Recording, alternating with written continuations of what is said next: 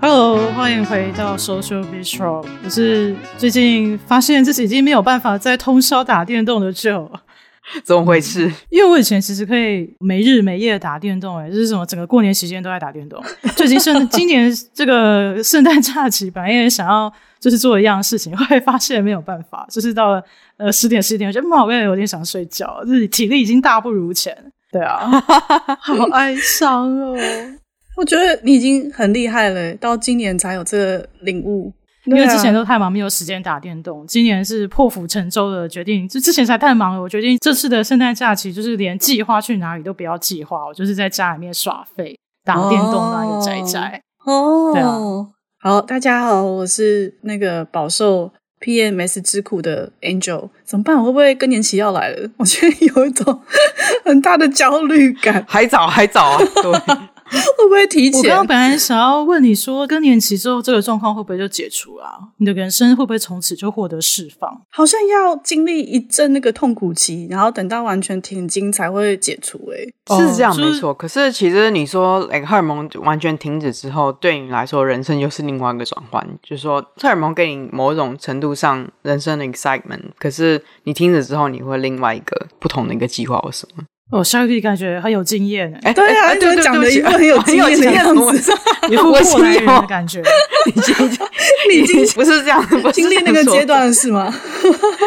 没有没有没有。没有，我本来想要跟各位给予一些希望，没想到可能因为你讲的那个样子的状况实在太有权威了，就是你讲话的方式，夏老师。没有没有。夏老夏老师现在很很悲剧，然后继续讲安安老师。啊、没有没有，我讲完了。夏老师要不要自我介绍一下？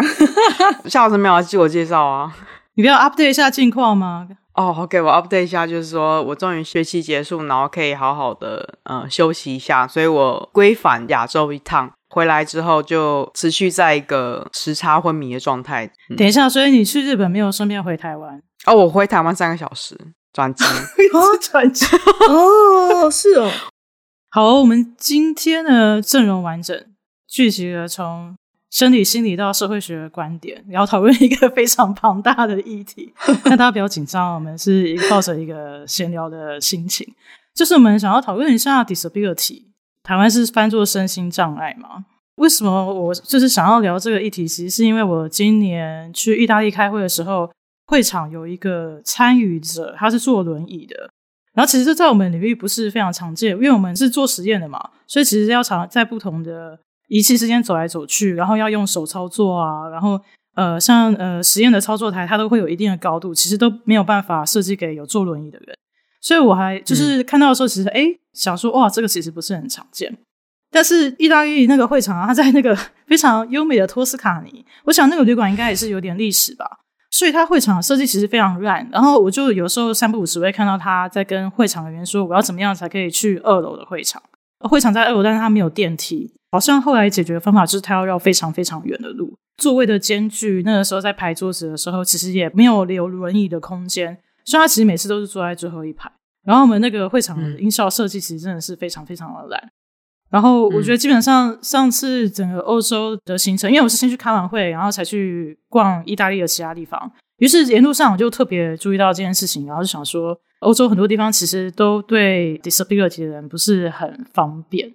嗯，其实这整个经验对我来说更有趣的是，那个时候我们除了专业领域的讨论，我们其实还有另外一个 session 是在讨论关于学术界里面的 diversity 跟 inclusion，就是怎么样 address 对各种种族以及性别偏见。那这个时候呢，他在最后一排，然后他就举手，然后就跟大家说，除了大家刚刚讨论的事情之外，他希望呢大家能够看到所谓的 invisible disability，就是看不见的身心障碍。他说：“大家在会场都可以看到他，他是一个很明显的有 disability，所以大家在各式各样的方面就是会帮他一把，就说哦，问说你这边需不需要空间？我可以挪一些空间给你，因为会场的设计不够好嘛。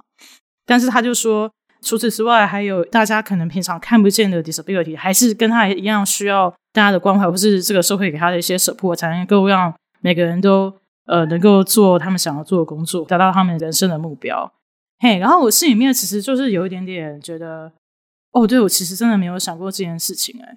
然后，而且最近好像就是有一系列的影视作品有在讨论这些问题，所以我就稍微去看一下这方面的资料，但觉得还是不够，觉得没有特别的了解，所以这次就是邀那个夏绿蒂跟 Angel 跟我一起讨论这个问题。然后 你怎么好像一副我们在进行一个 panel 啊？好像在哦，没有办法，学术讨论。你是主持 panel 习惯了，职业病，职业病，对啊，真的。而且我觉得，就是以我在美国经验，我觉得美国的 disability 做的很不错。在那个时候，在欧洲才会特别感觉到，哎，为什么平常这些事情就是我没有注意到？我不知道你们的感觉怎么样。我同意说，在美国，我觉得对于 disability 这个议题，他的关注还蛮大。因为我自己几年前到日本旅游，然后我那时候就是我是一个骨折专家，不是骨折专家，我说什么？因为骨折很多次，你真的是，然后每次要出游的时候都在骨折状态。反正呃，也是某一种 disability 的状态下，然后就发现说，哦天呐，这些措施怎么做的这么差？就尽管他可能有某一种就是说缠上电梯或什么，可是你还是要走很长很长一段路，嗯，然后可能你搭完电梯之后，你还要走阶梯。我觉得，你如果你真的完全坐轮椅，你没办法 handle 这个这个情况。人生可能有一半的时间都在为了要到达地方，而且还要搬很重的行李这件事情。嗯、呃，对。可是不得不说啊，我觉得近几年。不管是日本日剧，或者说电影，或者甚至电车上的广告，他们对于不管是失聪或什么样 disability 这个议题，他们有些关切有慢慢增加，还蛮值得，就是呃，不要称颂，借镜，对对对，借镜的，我觉得蛮好的。就 Drive My Car 最近一部日本的电影里面就有一个听觉障碍的女生，然后她就说，嗯、呃，我们不需要被同情，为什么你要给我们特别的什么礼遇或什么？我觉得那些很多不同的话题，我们可能等下会稍微再提到或什么。然后我觉得他们提到这些东西，然后不管说我们对自己这个议题的了解，然后想要去深入，然后去关切这些人，然后同时也要去了解到说这些人他们期待被什么样子的对待，嗯，以及他们在这生活的这个状态里面，他们什么样子去嗯、呃、去适应，我觉得都还蛮可以去讨论的。嗯嗯，我觉得好像没有那么深刻的。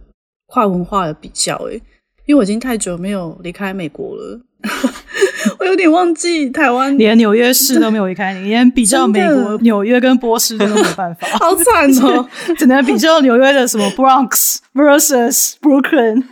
那你觉得纽约对于这个身心障碍吗？我觉得很不友善呐、啊。就是不友善，对啊，因为地铁很烂啊，那部分 对，嗯嗯、我实在很难想象，因为台湾的捷运太方便了，哦，这个我就有印象，嗯，可是台湾真的非常对非常好，但是纽约的地铁我很难想象，嗯，一个不要讲到 disable 的程度好了，只要就是年纪稍微大一些，比如说你行走不是很方便，或是呃老人家行动比较缓慢。然后，或是你要走阶梯上上下下，我都很难想象他们要怎么搭地铁耶。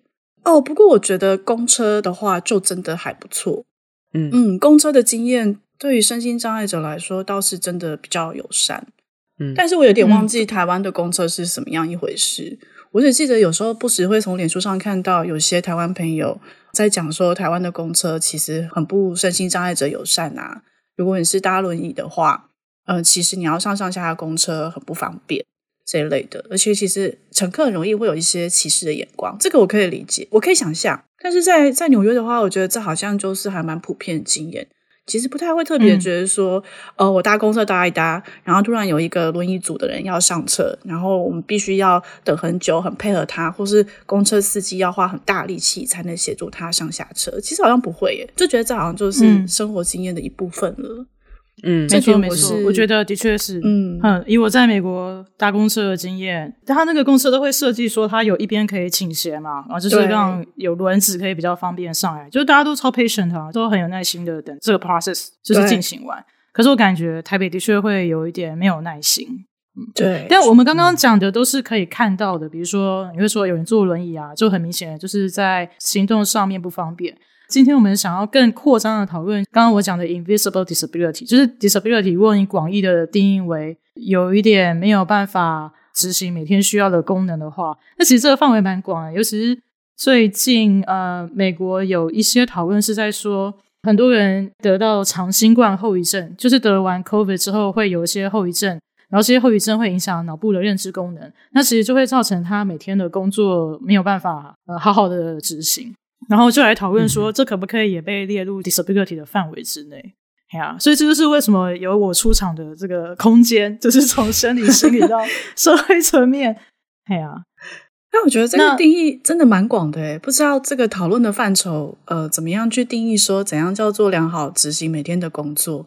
因为我就刚刚说 PMS 很严重，我觉得我每次每个月固定时间到就会无法良好运作，就是 我觉得这好像也可以列入。嗯、而且我就是我听到最近有几个朋友刚刚当新手妈妈。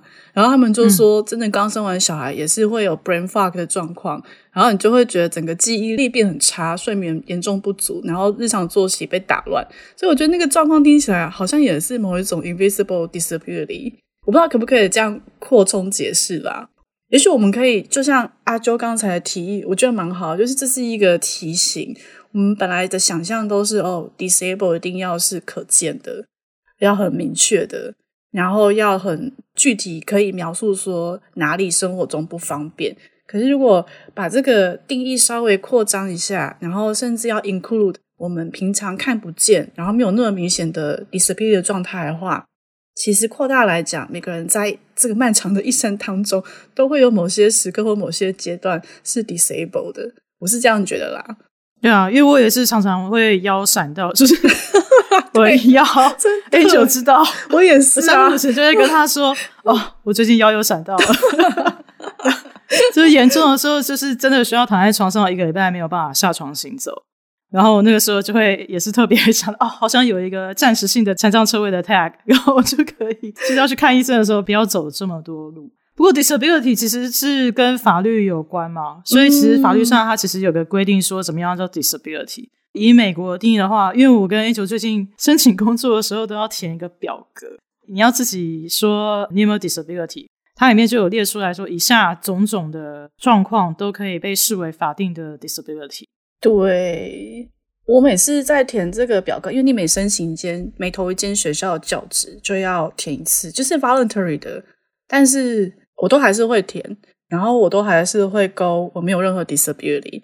但我刚刚就是在录音前跟 Joe 讨论一下，我个人觉得我应该有 qualify for low vision，但是因为我视力真的超级差，然后我不知道我的认知正不正确。因为以前我在台湾的时候我问过社工朋友，然后台湾的社工朋友跟我说，在台湾的话，法律是保障全盲的人，所以如果你只是 low vision 的话，是不能被视为 disability 的状态。然后这时候就不知道应该要开心还是要难过，就觉得诶应该是要开心啊，因为我没有真的全盲。可是又觉得有点难过，因为我就觉得有时候好像接近弱势的状态也是蛮痛苦的。我只是觉得在填这个的时候，对我来说是一个个人的两难，就是我不知道我填我没有 disability 是好还是不好。假设我今天真的有很明确的 disability，然后我勾选了啊，比如说我有什么 major depression 这种。嗯我自我揭露了，那到底对于学校来说，因为他要雇佣一个员工嘛，到底他是会因为站在觉得说我要增加我们的 diversity 跟 inclusion，所以雇佣这样的背景的人，还是我要站在保护资方的立场，所以决定不要雇佣这样人？嗯、就是我永远不会知道这个对我来讲是有利或没有利。就像我们每次填这个也都要填说，请问你是不是需要 visa sponsorship，或是你是不是可以在美国工作？你需不需要 visa？嗯，理论上你都要诚实回答嘛。那对于国际学生来讲，就是不太有利啊。嗯，对，理论上他不能因为这样子歧视你。对，理论上，理论上。但是那个 disability 的表格应该是你的审查委员是看不到的，好像是他们只有 HR 看得到呀。Yeah. 所以你第一轮、第二轮、第三轮，就等到最后，比如说可能就 between you and 另另外一个人，然后另外一个人填没有 disability，你有填，可能最后还是会有影响吧。这我们可以。等一下再来讨论，我觉得这的确是，虽然法律有规定说你不能因为对方有 disability 你就在 hire 对方的时候啊把这个当做一个减分的选项，但是实际上怎么执行又是另外一回事嘛，就是总是有这些 nuance。对对，嗯，以下这个 disability 的清单，我觉得还算蛮广的，就是依照。呃，美国的 American Disability Act 所规定的 disability 范围，那其中有一些比较明显的，比如说哦，少了一只手，或者是就是全盲，然后或是听觉障碍，或者是比较明显的智力障碍等等的。那当然还有一些就是关于神经系统的疾病，比如说像帕金森氏症，就是手会颤抖嘛，所以你有办法，你有做些体力活，这部分都是跟体力活比较有关系的。但其实还有一些就是外表看不出来的，我觉得这可能就 kind of 有点接近 invisible disability，就是内脏的 disability，、嗯、比如说像心脏病、癫痫，还有糖尿病。糖尿病，嗯，糖尿病其实比想象中常见。嗯，而且我知道，我是听朋友说，好像就是你每隔一阵子你就必须要打呃胰岛素之类的，所以对他们来说就是没有办法，大概每餐前都要打。嗯。我自己家人里面就是需要这样，对对，每天大概三餐，嗯、你要吃饭之前，对啊，所以可是对不了解的人会不知道这种辛苦的状况，尤其他们在饮食上面，嗯，他们要低糖的就是摄取，本来吃东西对人们来说是一个快乐的事情，要享受，可是对他们来说，变成说哦，我今天必须要非常精准的去摄取什么东西，然后我才不会导致我之后的状况或什么，而且你吃饭之前你还要再打一针，吃饭过后你还要量你的血糖。还蛮辛蛮辛苦的吧，对于他们生活本质来说，因为这个疾病，然后造成他们多正常生活上面的一些困扰，或者说他们曾经享受的东西，要变成某一种任务或者什么，就他们通常需要更多的力气跟更多的计划，才能够把他们的工作形成非典这样完成他们的工作。但这并不代表他们不能完成他们的工作，嗯、他们只是需要额外的多一点点时间而已。我觉得这是我们这次整个讨论的重点嘛。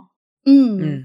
那我觉得，像之前 Joe 跟夏瑞蒂也有做过忧郁症的一集主题嘛，所以像忧郁症啦，或是 PTSD 啊，或是甚至像 bipolar disorder 这些，也都是被归类在所谓的 disability 里面，而且是大部分的时候是 invisible 的。嗯嗯。然后这边其实有把 HIV 跟 AIDS 也有列入到 disability。嗯。但我觉得这件事情是不是有点？有必要吗？你的意思说要把这些疾病列为是不是 disability 的必要性吗？对啊，我其实不太明白为什么感染 HIV 跟 AIDS 要被列入 disability。如果你要说就是他被感染之后一直都没有办法痊愈，你知道我们每个人身上曾经被感染多少病毒啊？我们也有被感染过疱疹病毒啊。他也一直都在我们的身体里面，没有办法被治愈啊。嗯嗯，我有点不懂，就是现在 HIV 跟 AIDS 在这样子的状况之下，尤其是在固定服药之后，就是已经变成很长很长的慢性病了。当然，有少数人还是有可能会影响认知上的功能，但对他们本身身体上的功能，好像已经没有那么的影响那么大了。所以我在想说，这个之后有可能会会稍微 modify 一下。我在想会不会跟这边的医疗说服体系有关？尤其是健保的制度，然后还有就是 HIV and AIDS 的历史，在美国至少经历了蛮长一段的污名化的时期。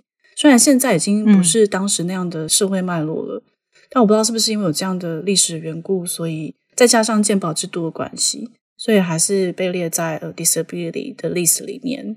而且也连接到，不管是美国什么样社会大众对于感染到 HIV 或是其他心理疾患。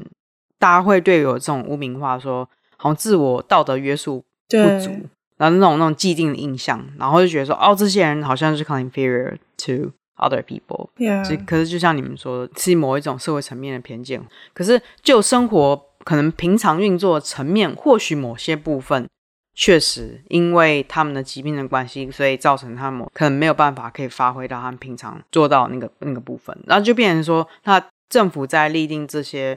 不同的法规为什么时候要如何去阐述这些不同的 disability 的状况，然后可是又不要去引发大众觉得说，哦，这些人就是能力不足或什么？对对对，我觉得这是一个还蛮 tricky 的这个点吧。嗯，这是一条看不见的线。对啊，对，我就是这样。对啊，我的猜想是 HIV AIDS 啊、嗯呃，它是社会污名大过于你真正是现在。因为药物已经可以控制到蛮好的嘛，嗯、就像一个普通的慢性疾病。嗯、但我感觉是社会的污名跟歧视大过于你真正身体上会承受到的苦痛跟那个对呃行动便不便利的那个部分。所以我觉得在这个部分受到制度性的保障也是蛮应该的。呃，我觉得刚刚这边都讲的非常好，关于社会污名跟 disability 是不是太严肃啊？像学术研讨会。不是，我们就顺便讲到，我发现一件很有趣的事情，就是这我们刚刚讲的这些 disability 的定义是 under Americans with Disabilities Act，就是美国身心障碍保障法案嘛。嗯、然后这个法案是在一九九零年，嗯、呃，在一九九零年签的。然后你知道，在一九九零年代之前啊，他们也有 disability 的定义，但是呢，那个 disability 的定义里面有包含 homosexual，就是有包含同性恋，也有包含双性恋。哦，因为那个时候在那之前，九零年代之前哦，对，这个年代已经离我们很久远了。但是大家回忆一下，那个时候对同性恋、双性恋或是酷儿的行为，都是觉得他们是有病的，嗯嗯嗯，所以就被因为他们有病，所以就被列入了 disability。然后一直直到九零年代，就是 sign 了这个法案之后，他们明确的定义就是 homosexuality 并不是 disability。嗯，嘿，所以是不是很 tricky？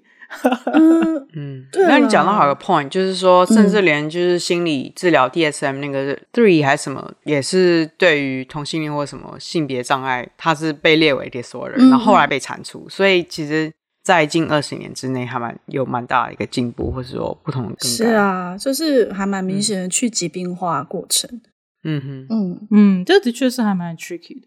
然后关于这段历史，我其实蛮惊讶，他是到九零一九九一年才签的。那之前其实也经历过一段身心障碍人士争取人权的过程。然后有一部纪录片，我在这边要特别的大推。这部片在 Netflix 有上，然后是奥巴马夫妻他们的制作公司做的。英文片名叫《Crip Camp》，然后中文好像翻作《希望之下：身心障碍革命》吧。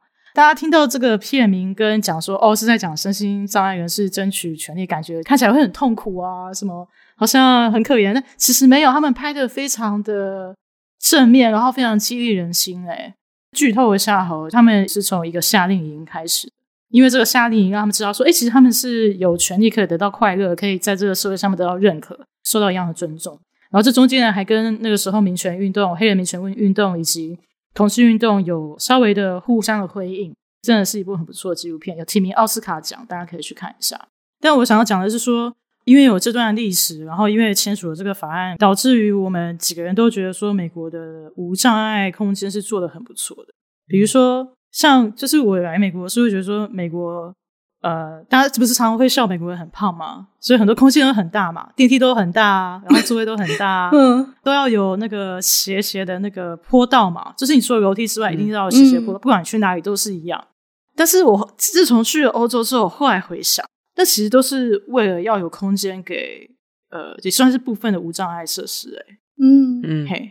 然后不管去哪里，都会倡导有无障碍停车位，而且他们一定都是最靠近商店的。对，或者说你在每一个街口，呃，路边停车的停车位一定也会有专门留给身心障碍人士用的车位。然后我有一次，好像那个时候刚好路灯还没亮，然后天已经暗了，然后那个说这个是 handicap 车位的招牌，就是我没有看到，所以我就不小心停了。然后后来回来的时候就发现有一张罚单，就发现他对你占用无障碍停车位的罚则是非常非常重。你知道他罚了我多少钱？一千美。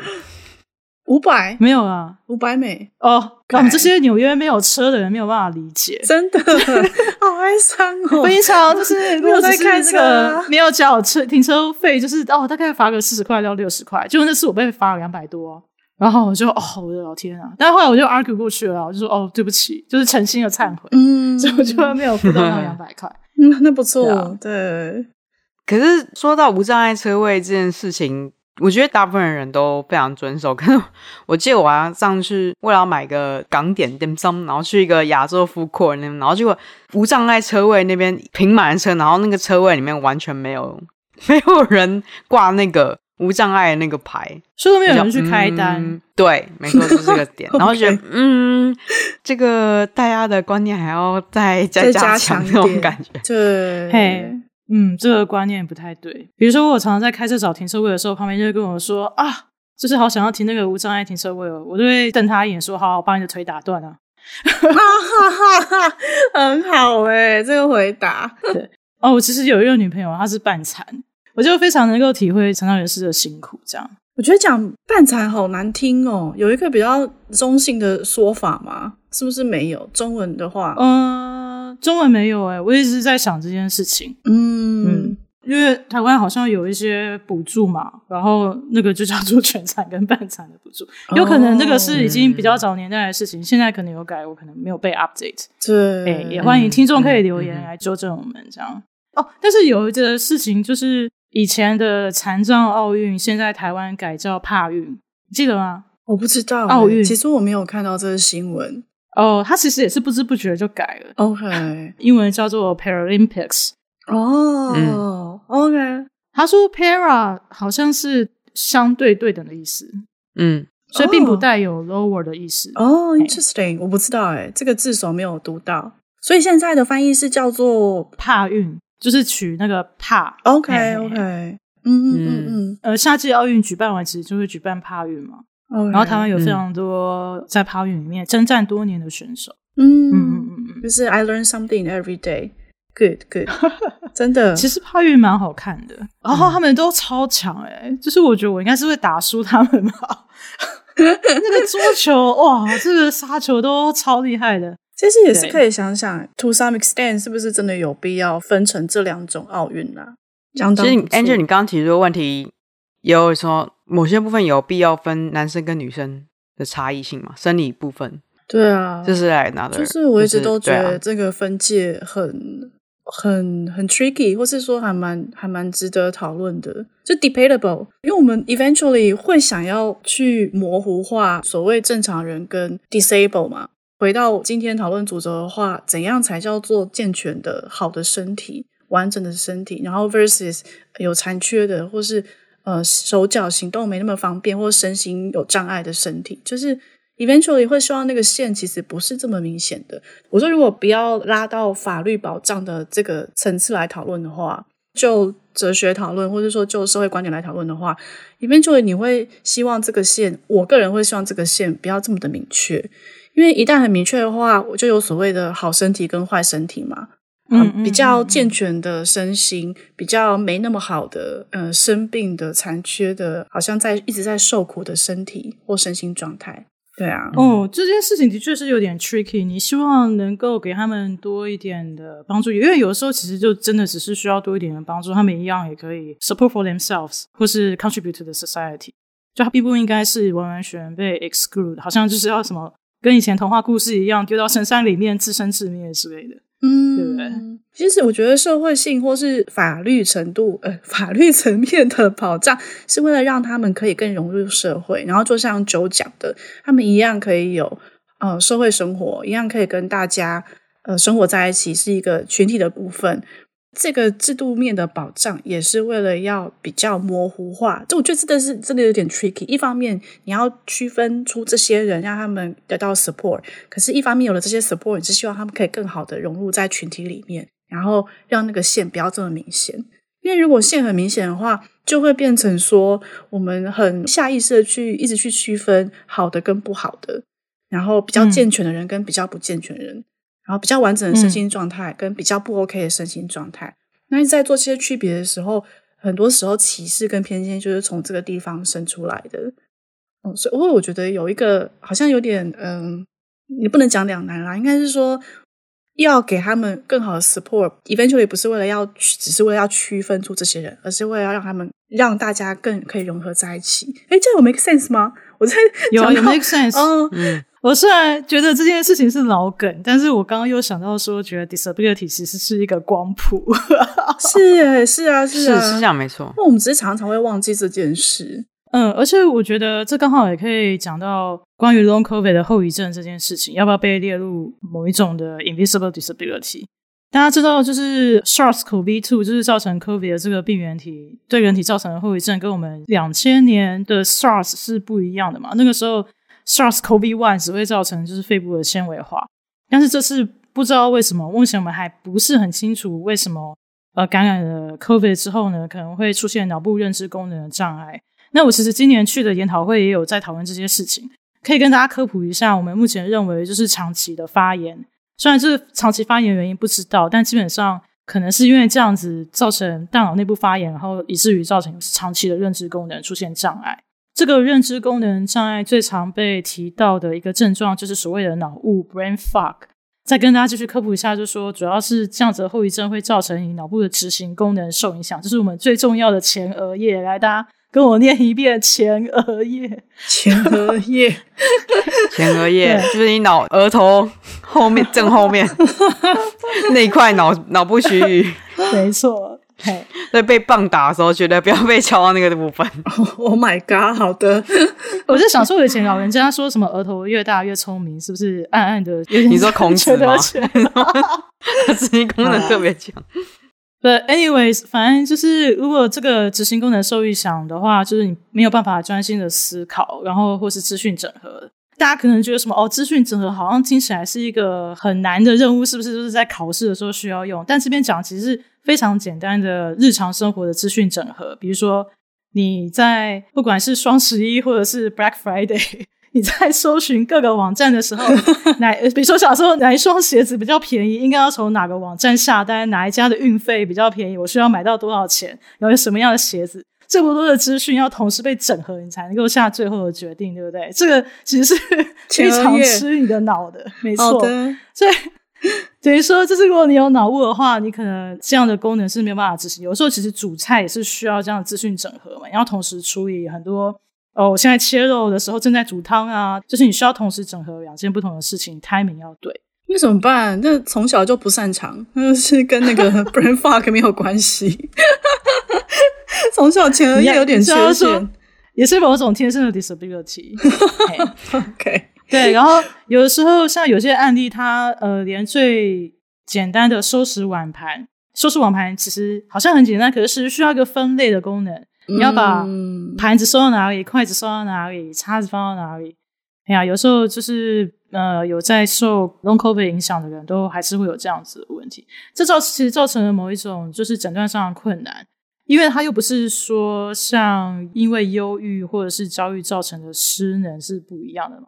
呃，而且一般的 intellectual test 是测试不出来的。嗯，嗯，所以这个变成要很仔细的检查前额叶才检测得出来吗？我有点，其实也没有办法哎、欸，所以这一直都还蛮争议的。Oh. 第一个就是你因为测试是蛮难测试出来，有时候就是有点像 self report，所以医生可能不会相信。而且，嗯，我为什么我为什么会说这个跟 disability 的污名有关系？是因为其实有些感染 COVID 的人，比如说他原本像教授啊，或是什么很厉害的 CEO，他其实呃原本就已经脑袋已经是在全速运转的状况之下。然后，但他可能只是 slow down 百分之 ten to twenty percent。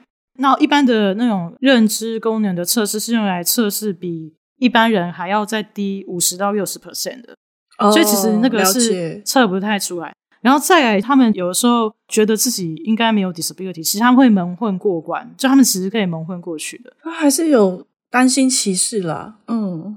嗯嗯嗯，不想要被觉得自己是 disability，就觉得哦，好像自己是不是很没用啊那种。对，嗯，这个部分我要，我觉得我要跳出来，就是说，如果真的今天会影响到患者他本身的日常功能的话，你在做这些认知功能的评估的时候，你会观察他他之前的 functioning，然后做比对，不是全然的根据所有这个 bell curve baseline，就是所有的大众的一个结果。Yeah, make sense。对，临床上的诊断过程或是评估过程。会是更仔细的，或是更更精确的方式。对对对，而且在那个过程里面，很大一部分是身为一个临床师要告诉这个，不管是生理部分，然后造成认知上面功能有障碍的暂时障碍，或者不管是永久性的障碍，嗯，这个事情是因为你的疾病造成，所以你可以有什么样的方式去治愈它。不要让他觉得说哦，这个就代表我的能力不足，所以更多时间比较像是在教育的过程嘛，psychoeducation，说嗯，嗯，就是 normalize 说这个东西其实大家都有可能会经历，可是不是因为你今天哦变成比较没有能力或什么样子，因为你所谓的、我今天变笨了，变笨这件事情其实也更多层面是一个社会层面，你给你一个 standard，就是一个 baseline，说哦什么叫做聪明，什么叫做一个。这这这其实是一个蛮不公平的一个水平，嗯，所以没错，嗯，in general，我们还是对于疾病，嗯，蛮污名化的，而且会很担心这方面带来的歧视。对对，就是生病这件事情，大家都有可能在人生的不同阶段里面都会遇到，嗯，不管是身心什么，那多少都可能会影响到你的认知或者你正常的功能性，可不代表说你这个人就因此没有意义，而是。哇，更重要的重点是，丁北不知道什么叫做意义，只知道义气。嘿，对对对，我们可以如何减缓目前的症状，然后让你回归到你觉得自己可以照顾自己或怎么样子的某种阶段，嗯、不会觉得说因此诋毁你自己的本身价值。嗯，还有就是什么成为别人的负担这一种，就是不想要自己成为别人的负担，我可以照顾好自己，我原本就是可以做这些事情的，我现在也可以。我也可以做，然后可能就不会去跟专业人士求助嘛。哎，我有个好奇，呃，嗯、是说你们现在学校里面有在讲到关于 Long COVID 这个状况要怎么处理吗？就是有承认有 Long COVID 这件事情吗？我们其实没有、欸，诶其实蛮新的一个议题。嗯。嗯，我觉得大部分目前啦，可能目前还算是一个比较新的一个议题嘛，所以还没有真的足够 data 说已经得了一阵子的人。其实这个困难点也是一部分人，你还要收集到足够的这个 subject，、嗯、你才可以 publish。所以，嗯，嗯，这个部分我猜之后应该会有相关的研究出来。对啊，就是希望大家还是可以关心一下，因为台湾得 COVID 的人越来越多了，我相信应该也会有人。会有各式各样不同的后遗症，嗯，而且这件事情也是说，如果你有了这些后遗症，或是你觉得自己有一些 disability，然后我就又回到刚刚说，我们要不要画一条线来保障这些事情？比如说，像我就听说 COVID 爆发的时候，有很多实习医生，因为有很多很多病人要照顾嘛，那总是会有百密一疏的时候，所以自己也感染了 COVID。然后他们就的确有最后发展出就是 long COVID 的这个症状，变成 long hauler。然后因为这样说，他们就被医院开除了。嗯，这样就超没有保障的啊！那你如果说我们比如说 long COVID 被列成 disability，那你就是不能因为他有这个 disability 你就开除他。那对他来说其实是一个保障。但是又像 Angel 刚刚说的，你承认你自己有这个 disability，你其实好像也很难去 track down 每个人说哦，你是不是因为我有这个。呃，disability 所以就开除，他可以因为种种原因把你开除吗？虽然说，当然回到制度面，还是会觉得一定要有这些，总好过于完全没有这些制度性的保障。但我觉得，真的在落实层面来讲的话，就是很难实行。而且说真的，我其实听过有很多医生，因为怕没有办法继续执业，虽然他们其实自己有忧郁症或是有一些 mental health 的 issue，但是都不敢讲。然后我觉得这件事情其实。非常危险的事情。比方说医生的，其实、嗯、学术界不是也很多嘛？大家多少都有些心理疾病，而且好像不觉得这是啊。不过学术界上还有点 normalize 这些部分，就觉得好像你有精神疾病 是很正常的事情。那你没有 depression 或没有 anxiety 的话，大家会觉得你不够认真 之类的。因为我们是一个很包容 inclusion 的 environment。哦，不好意思，我我就直接帮他跳出来讲一件事情，就是说。你说 discrimination 跟 like evaluation 只是看来一线之隔，就是说他们今天也想要评估说，你今天会不会影响到你之后在 professional like performance 会不会影响到你跟你的患者之间互动？比方说好了，哦、比方说你今天有一个你自己很严重的 depression，就常理好像确实你的雇主不能因为你有 depression 然后不能 hire 你，可是他也要评估说，OK，今天你这个状态你是不是有 handle 好？他不是说你今天得了。什么样子的病或者什么样子，然后他不 hire，可是他要 make sure 说你在这个状态下你可以 handle，可以去治疗其他人，然后你有足够的 professional wise，你可以 make decision for that。但是你想想看哦，比如说我常常因为我腰有旧伤嘛，所以我有时候三不五时不小心腰会 会腰会闪 闪到，嘿，嗯，那我就是成为一个 temporary disabled。那你如果说你的 mental health，比如说 depression，当然在一个刚好在那个非常 down 的时候，你当然是没有办法出门，或者是没有办法职业嘛。但是有没有这个空间是让他可以，像比如说我腰上，我就是得在家里面休息一个礼拜，那他是不是可以也是稍微就是你知道有一些喘息的空间，但他的职位是可以保留在那里的？你觉得可以做到这样吗？而不是说我就是把你开除，嗯，然后之后就是要重新找工作。我觉得夏绿蒂只是提供他作为一个心理师可能会。接触到的心理评估层面，但是我觉得 Joe 讲那个比较像是，因为你回到每个人的个案状况的话，还有那个这个他身处的制度环境会不一样，嗯、所以同样一套一套法律真的实现到每个不同个案的状况里面，还是会有差异，而且也要看你身处的劳动环境是不是够友善。嗯、比如说，也许你周待的环境是够友善的，那他们也许也可以在你腰痛、呃腰伤一个礼拜休息的期间，给你不同的补助。然后，或是安排不同的人手，让这个实验进行下去。但或许拿到医院来讲的话，然后或是甚至在急诊部的医生来说，他就没有办法有这样的空间等等之类的。所以，我觉得夏绿蒂是提供一个更细致的去看说，哦，真的回到评估的过程当中，呃，会更细致的去讨论，而不是只是很粗暴去执行。但当然也要 depends on 你的劳动环境跟条件。这样这样有 make sense 吗？嗯，是是有有 Angel 帮我补充的非常好，但我也不会说雇主他全程做这些决定的时候是完全正确的。可是、嗯嗯、呃，就像你刚刚讲到说，也会有同样层面说，在这个即刻的他们需要什么样子的一个专业性或什么样子，他们可不可以允许你有一个礼拜的休息或什么样？比方说，你是一个急诊室的医生。嗯，他没办法找到足够的人可以就替换你。嗯，那如果你没有办法在这个 guarantee 的状况下，可能 maybe 开始持续了一个月，可能一次或两次以上，我们似乎我们也要站在雇主的角度下面讲说，同样的一个一个状态下，这个被雇佣的人是否他要花更多的时间去 take care 他的 mental health 或者什么其他的 like physical health？嗯，所以你的意思是说，一开始就不要选择当医生这个职业吗？你也不知道，而且我是说，应该我的意思是说，因为如果你雇主因为这样子而有 concern 的话，就会造成这些已经具有医师资格的人，他不想要 report 这件事情，这个是一个恶性循环。嘿，我觉得是是这样没错，可是就变成说这是一个制度，一样怎么讲，就是一个尾巴追尾巴，哎。这是这是什么意思？就是有这个成语哦。嗯，没没没有成语，我乱掰的。因为而且好拿忧郁症为例好，有些人在拿到医生执照开始执业之前，其实可能没有这方面的倾向。嗯、可是之后呢，嗯、可能因为某些事情或是某些 triggering，他得了忧郁症，但是他又不想 report。嗯嗯，我知道你的意思。有时候其实对啊，但是有些有些时候，我觉得夏绿蒂要提醒的比较像是说。有些时候，你在职业过程当中做的诊断是有可能被你的身心状态影响的。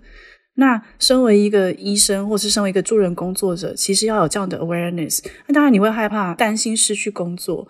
可是如果你没有这个 awareness，是你的身心状态到什么样的程度，是会影响你做一个身为一个助人工作者，或是一个 health worker，然后没有办法，嗯、会影响到病人权益的时候，这个时候你要怎么办？不能只是因为担心失去自己的工作而选择隐瞒，嗯、对啊。我觉得你们对人性都非常的理想化，比如说像我们不要讲，先不要讲医生好了，法官、律师，这个影响别人的人生，不是立即的性命，而是他的人生。他们其实也可能会有各式各样的问题，影响他们的判决，影响他们对这个 case 的要不要去 defend。就是会造成有有些冤案，只是因为他有些检察官并没有好好的去把所有的证据都检视，因为每个人都有自己的状况嘛，嗯，这是可以理解的，嗯，但他们也是因为这样子，可能就让另外一个人原本是无罪的，就是被判了二十年，等等的，嗯，那你觉得是不是他们的 mental health，他们也要是一个完美的人？但他不可能是一个完美的人啊！重点就是没有人是完美的嘛，这是我们这个社会悲伤，就是没有人是完美的。我觉得你有点误会我们的意思，我们的意思不是说要是完美的人才可以职业，而是要有这样的 awareness。对我来说，我觉得这是一个 ethics。嗯，我觉得并不是每个人都有这样子的 ethics。嗯，我觉得当你的 career on the line，the way you are making money to support yourself on the line，我觉得人性都会选择不要 report。那我可以看到的一个问题点，就是在 in general 制度面的 support 是不够的嘛，所以劳动者会害怕。我要讲的就是制度面 support 是不够的。对啊，所以就像你讲，劳动者会害怕，他们不想要 report，为什么？因为这样会失去工作，他们不觉得自己会得到 support，然后他们不觉得自己一旦有这样的意识，然后需要 support 的时候，制度面会给予应有的保障。所以我觉得回到后来要讲的比较是制度面的不足吧。刚刚以上的讨论其实就刚好又再重复回到了。这个主题就是，这其实真的是一个很复杂的议题。对啊，我觉得我们一开始我很认真问阿周说：“哎，我们今天就是聊 invisible disability 跟 long COVID 吗？”这个大的脚本下有没有细项？他就跟我说：“嗯，就是聊天呐、啊。”我们今天就要聊到快要吵起来，还蛮成功的聊完的，也是没有吵起来，我们只是讨论而已。对对对，不要紧张，就想要跟你们讨论一下 这个复杂的议题，很想要知道大家的意见。不要那个觉得我在跟你们吵架，讨论到那个制度面不足，我觉得也是蛮好的。对啊，但我觉得有一个观念也蛮想要提，就是我也还在学习的，就是 ableism，我们请 Angel 来讲一下好了，嗯、就这个好像你解释比较适合，会吗？你自己都把这个 term 丢出来，其实我们前面就已经有稍微带过这个概念的介绍了啦。就是我有一段很认真的讲说，为什么我们要把身体或身心状态分为呃很健全、很完美，然后很好的状态，然后 versus 就是呃所谓的有残疾的身体，或是比较不好的身心状态，或是嗯、呃、身心障碍者这样这两大类的区别。那所谓的 ableism 就是针对身心不健全的一种歧视，然后或是简单说就是健全主义。嗯就你觉得健全或是呃良好或是完美的那种身心状态才是好的，才是 OK 的。嗯嗯，所以例子我觉得还蛮简单的啊，就是像我在自己生病的时候，就会觉得我生病很不好，我是不好的哦。嗯，我觉得这是最普遍的经验。但生病只是一个暂时的状态嘛，是 eventually 我还是会复原。可是对很多有慢性疾病的人来讲，比如说像刚才嗯夏丽讲那种要长期打。胰岛素的糖尿病的病人，这个已经变成他生活的一部分了。然后他要怎么样去接受自己的身心状态，还有他身边的亲友，或是只是嗯身边不认识的人人们对他的那些评断眼光，那又是另外一种，对不对？那这些都是回到阿周一开始讲的 invisible 的部分，因为我们比较一般的认知是啊，我要看到是不健全的才叫 disable 的。但事实上有很多 invisible 的 disability 是我们没有办法意识到，或是没有办法很快用肉眼察觉的。所以我觉得带着这些观念在心中的话，呃，有一天你当自己遇到这样的情境，不管是你自己或是你身边的亲友，还有人都会老，就是 eventually 你进入老年的状态，就是某一种 disabled。所以我觉得真的也没有什么必要要很认真的去区分，或是觉得说我一定要。呃，身心都很好，一直维持在一个高水平，才叫做好的身体、好的身心状态，才是好的人。嗯嗯嗯嗯嗯，或者说，呃，有什么 disability 就是不是比别人更不好，就是好像不是少了什么。对、呃，你还是是一个很完整的人，是一个健全的人。对，还有一种我觉得比较常发生在台湾社会，哦、就是呃，你看到身很明显 visible disability 的状态的时候，别人的时候，很多人会说：“哎呀，他好可怜。嗯”然后或是觉得：“哎呀，怎么会这样？”或是你就会特别对他投以同情的眼光，或是这个特殊 special kids、嗯、特教的小孩。但他们做了一些平常人，我我们这种身心健全的人会做的事情，或是他画画，或是他 perform 一些 tasks，然后你就会有一种大肆赞扬，觉得哇，不可思议，怎么这么棒，或什么什么。但是他就是、嗯、他就是一个小孩，他跟一般的小孩，嗯、他没有他没有两样呀。Yeah, 所以这些都是有点好像用带着异样眼光去看待这些群体，因为你觉得他们跟我们不一样，所以才会有这些反应。嗯、可事实上。他们就是我们的一部分啊，而且我们人生某个阶段也有可能变成那样，所以就是 nothing nothing special，you know，就是没有什么好，嗯，叫什么啊？没有什么好、呃、好呃特别去特别反应，yeah，对。哎，我觉得我想要用一个 case study 来结束这一集，然后我们不要吵架，为了避免吵架，我就是我讲我遇到这件事情的时候我的想法，我朋友的想法，然后你们各自陈述自己的意见，然后听众听完这个故事之后，也可以自己就是想一下，因为我其实也没有正确的答案。好，那我跳出来好了。呃，我们刚刚进行那个，就提出来一个平行宇宙的一个话题，然后因为我们就是深谙说这个 内容可能不太适合，争议性太高了，他们 争议性太高，所以我知道的话就是抖内我们的 podcast。对，然后我这边跳出来做一个非常老土的一个结论，就是说啊、呃，就像我们刚刚提到说，因为。不管是什么认知功能或什么呃下降这件事情，大家不用觉得是一个很永久性或者什么一个绝望判决或者什么样子。就算以心理学家在做一些智力判断或者认知测验的时候，我们对于不管是家属或者说对于那个个案本身的解读，通常很小心，不要对于对方有任何污名化，会觉得说哦，我就是能力不足或什么样，而是会更强调说，不管是用其他附件或者说辅助。的方式可以增强其功能的恢复性，或者说去强调啊、呃、那个人本身其他强项可以去耕耘，而不是去跟他说哦，你这件事情减损你本身的的功能或什么样子。因为就像我刚刚有提到说，disability 就是一个 spectrum，就是它这个怎么讲？呃，包罗万象的状况，一个包罗万象的状态，而且还有一个不同的层面，或者是说程度上，对对对。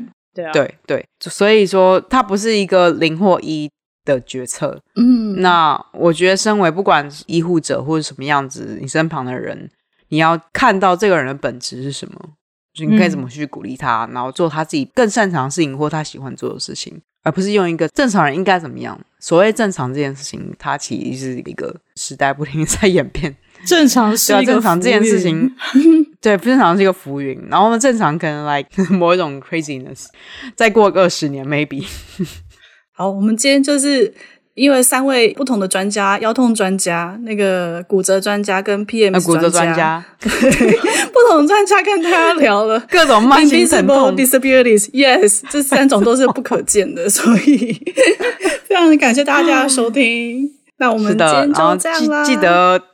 对，记得大家要诶那个什么点点阅、按赞、五星要五星评价、捐 捐献嘛？我这样捐献对，就很不正确。欢迎进去我们那个每一集的 description 里面内文的描述里面有一个链接，然后有个抖内的功能。那目前仅限于台湾地区的银行使用，所以如果是美国这边朋友只有美国的银行卡的话，可以就私下去起跟我们联系。